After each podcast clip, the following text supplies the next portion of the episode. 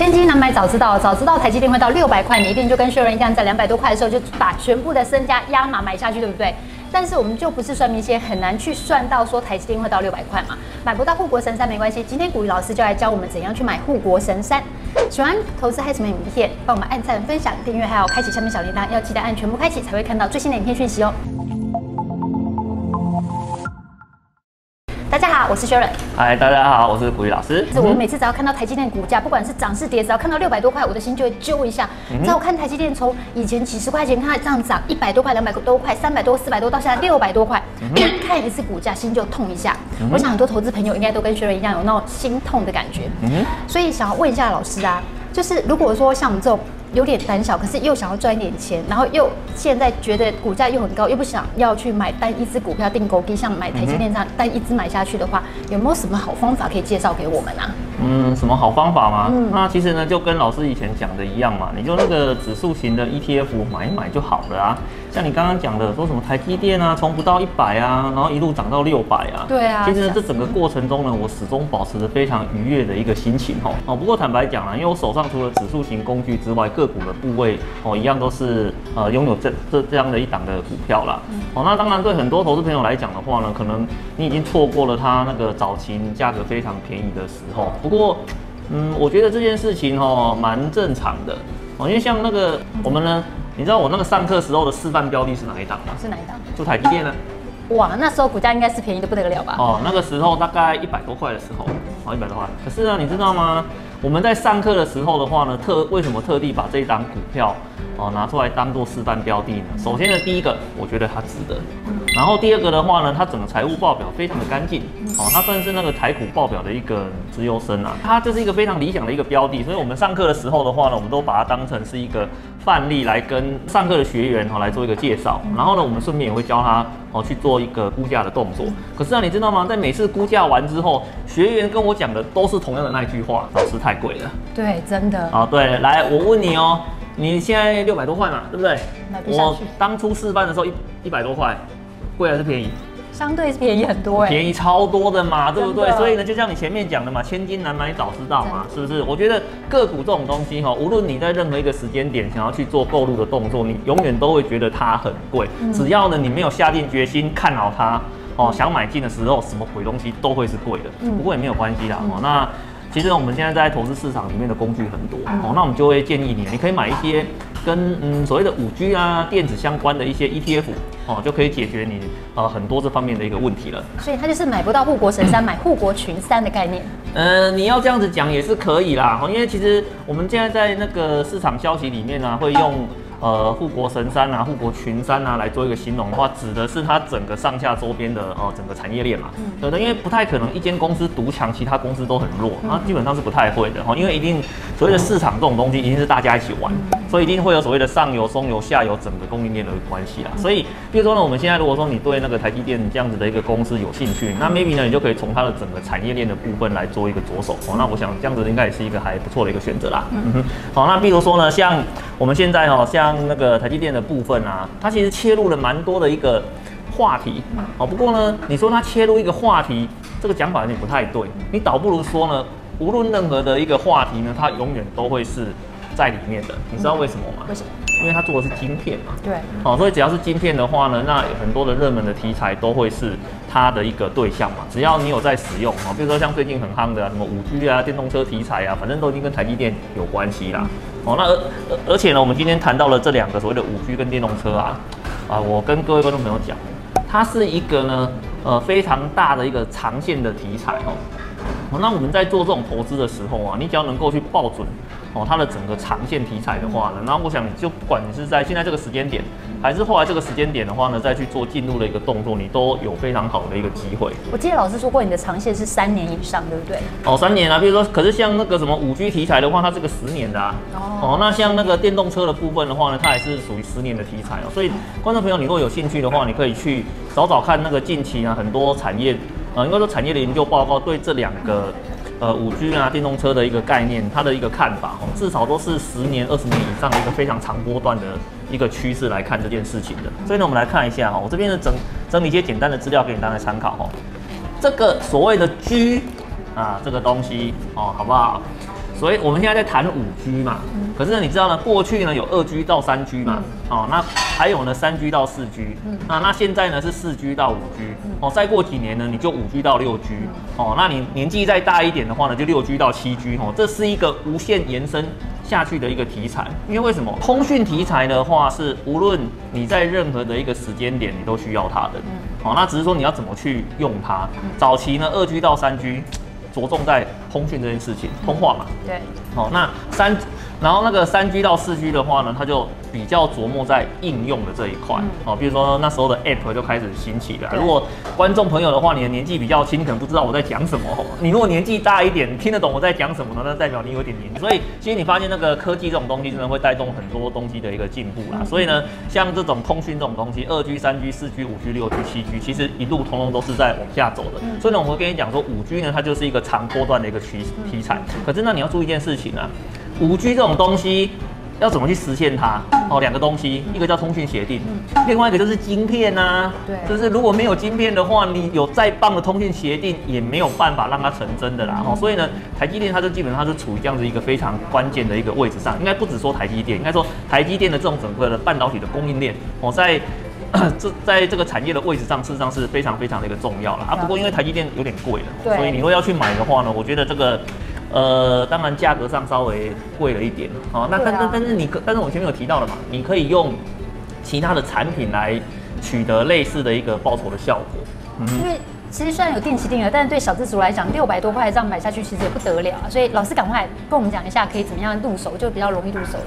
不会啊，你就买一些跟那个通讯相关题材的 ETF 就好啦。呃，目前台股市场里面大概有这三档哦，它是直接瞄准在所谓的通讯题材上面的。哦，比如说像这个零零八六一哦，元大的未来通讯。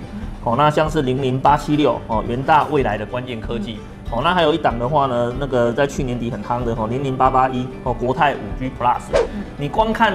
产品的名称你就知道，它是瞄准在通讯题材上面，也就是我们刚刚讲的是所谓的二 G、三 G、三 G、四 G、四 G、五 G 的这整个题材上面。而且呢，这个里面啊，其实呢，台积电在里面还真的是蛮重要的啦。哦，无论如何怎么选，都会选到它啦。哦，好不好？了解。不过，因为我们好多投资朋友都有敲碗在问零零八八一，所以零零八八一为什么去年那么的火红啊？原因是什么？很简单啊，爱台湾啊，哦，啊，是不是？投资人可其实爱呆玩嘛，对不对啊？其实有时候吼，我们在看这种市场，会觉得非常有趣的一件事情啊，就是现在的很多投资人的话呢，他都会觉得他在投资的时候，他想要往海外市场跑，想要呢去那针对海外市场去做投资。那甚至呢，有一些投资人他是怎么跟我讲的呢？我在台股呢，怎么投资怎么赔哦，那呢，我到美股之后呢，我就会翻身哦，发大财。你觉得有可能吗？应该不太可能，因为是科技是联动的、啊。第一个科技是联动的嘛，那第二个的话呢，是你在台股吼，我公开拍一天哎，同文同种，中文都看得懂哦，你都做不好了。你到那个海外去跨营役哦，对不对？然后呢，通资讯又不方便，跟人家要资料也要不到哦，然后这种比较。恶劣的情况之下的话呢，你却以为你从资金从台股市场变到美股市场去，你就会发大财。我觉得这个哈观念上是有点问题的。不过呢，我们坦白讲，确实在呃这几年的市场里面，呃投资美股的人有变多啦。但是我觉得这要看状况哦。如果呢你是原本就在台股投资，但是你投资做得很差，想说要去进军美股发大财的话呢，我觉得你可以打消这个念头的。哎，什么扣脸的代志？哦，因为你不太可能在 A 赔钱跑到 B 就会变赚钱，那是不太可能。这个是跟你的基本功有关。嗯。可是呢，你如果是原本你在海外念书回来的，哦，那你可能在海外念书的时候，你在外面本来就是开海外户头的啊，那当然这没有问题啊，你就直接做海外投资嘛。甚至呢，有一些投资人他一开始进军市场的时候，他的选择就是做美股了，他台股美股没有经验，他一开始就就选择美股，可不可以？我觉得这是可以的哦。哦，所以其实我们在讲说啊，你在做。投资的时候，你要去从海外市场开始，或是美股市场开始都无所谓。但是呢，你一定要记住一件事情哦，哦，如果你今天投资的是所谓的电子类股，其实台湾的地位是非常非常重要的。我们常常在讲说台湾是个细岛，哦，那你这些所谓的通讯市场啊、半导体市场啊、车用市场啊，不管怎么跑，它都绕不开台湾的。那我们来看一下哦，像我们刚刚讲那三档产品呢，你会发现呢，第一档跟第二档，其实呢它。有绝大部分都投资在海外市场，好的这一块。那为什么第三档会造成这么大的一个轰动？哦，当然了，一个当然了，一个就是那个那个爱台湾嘛，对不对？哈，那既然你看好整个这个市场，台湾又这么的重要，那你直接投资在台湾上面的话，这是一个很合情合理的。这第一个哈。那第二个的话呢，是它里面的成分股啊，大家看了就有信心了嘛。嗯，好，是不是？哪些呢？啊，来，像我这边的话，我就帮你把它全部都整理在这个地方。哦，那各位可以去做一个参考。这是零零八八一的成分股，那哪一档你不认识的，啊，对不对？那什么？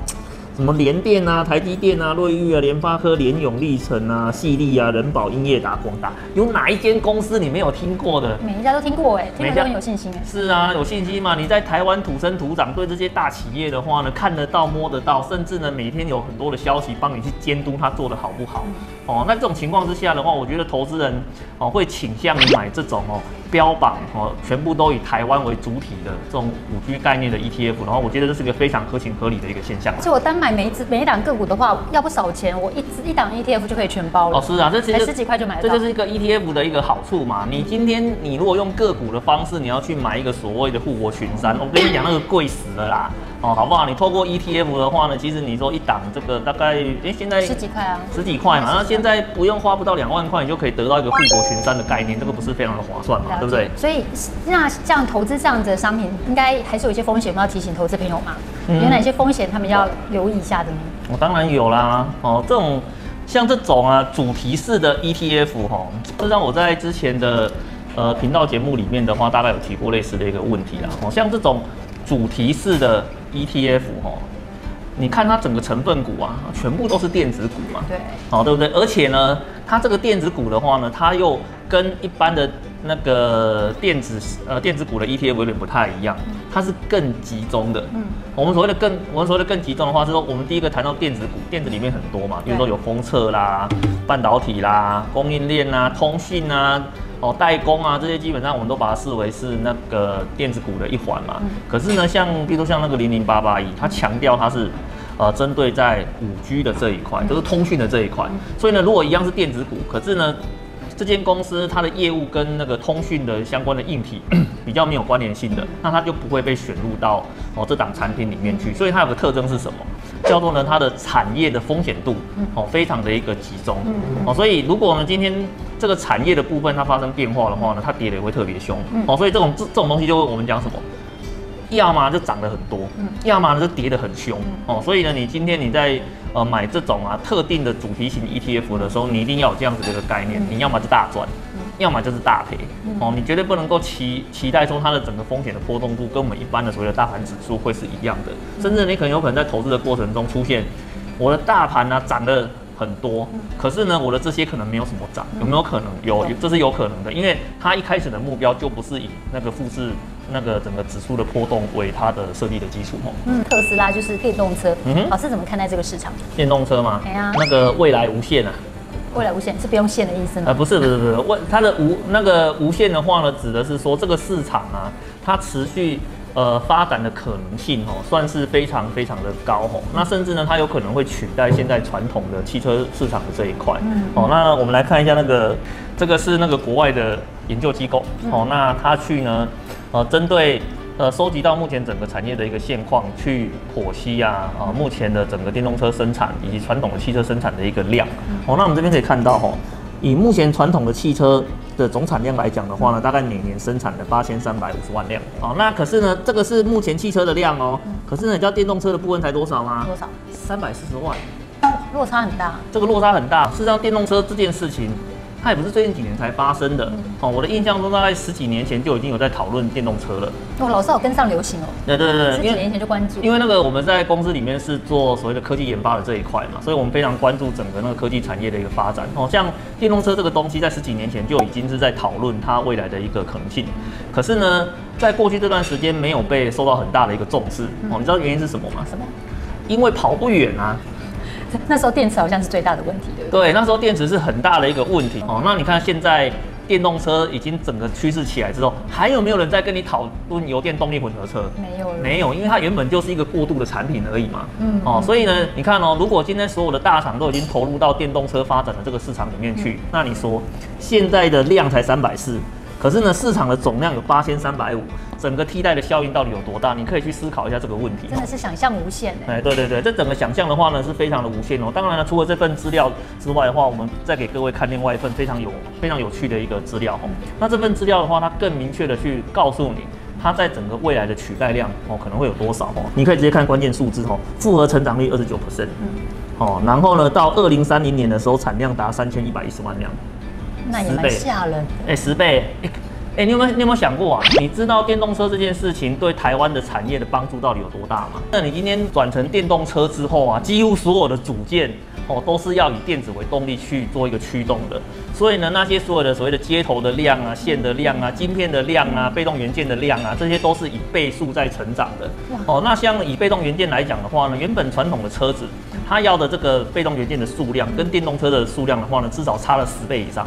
哇哦，惊死人哦，对不对？对对啊，所以你看哦，现在就已经十倍了哦。如果它整个的量哦，如预期的上升到现在的三百四，上升到三千三千一百一十万辆的时候，你想想看，这个需求的量到底会爆发到什么程度去？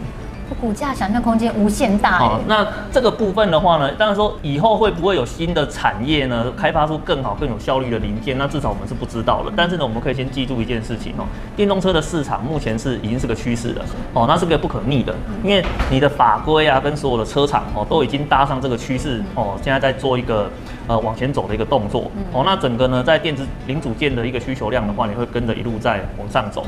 所以呢，我们今天在投资市场的时候，你就要注注意这件事情了。我今天。我要投资啊！你不要买去买一个你已经知道它是衰退中的一个产业哦。那个你在衰退中的产业要去找很赚钱的公司有没有？有，很困难。嗯。哦，那你在投资最方便的是什么？你去找呢趋势上升中的产业。嗯。你在趋势上升中的产业找公司啊，就算你找错了哦，那只是赚比较少的问题。哦，那所以说这是我们在投资上也非常要注意的一个观念，就在这个地方。哦。那顺便帮投资朋友问一下，刚刚老师提了零零八八一，有没有涵盖电动车这七档个股？你电动车要不要晶片嘛？需要晶片，那就对了啊。哦，要晶片啊。你现在的汽车啊，你有没有想过，我现在车子买来之后，我的功能就固定了。嗯。哦，你不太能动嘛，所以你要动的话，就跑到什么什么那个汽车改装厂里面的话，去弄一弄啊。哎，现在不用哎。现在那个特斯拉就跟那个软体一样啊！我今天开发出新的功能之后，你只要付费按下去，你的车子立刻就升级了。所以我等于就是坐在一个大型的电脑里面嘛，对，差不多。而且还可以行动，到任何我想去的地方。对，而且这不是什么大型的电脑啊，它根本就是一个大型的手机啊，装个轮子的手机带你四处跑。因为为什么？还是游乐场？跟游乐场差不多啊，因为上面呢也可以那个，比如说要看影片啊，要通讯啊，上网里面全部都全部都做得到。而且呢，它一直维持着一个通讯的功能。而且还有自动驾驶功能，我还不用开车。对对对对对。所以呢，基本上我们在看这种电动跟跟电动车跟五 G 市场的话，我觉得它是基本上它算是一个紧密结合在一起的一个状况了。嗯，谢谢古老师今天的分享，投资朋朋友们，你有没有投资哪一些五 G ETF 或五 G 个股呢？欢迎在影片下方留言告诉我们哦。喜欢捕鱼嗨什么影片，帮我们按赞、分享、订阅、开启下面小铃铛，要全部开启才会收到我们最新影片讯息。谢谢大家，拜拜。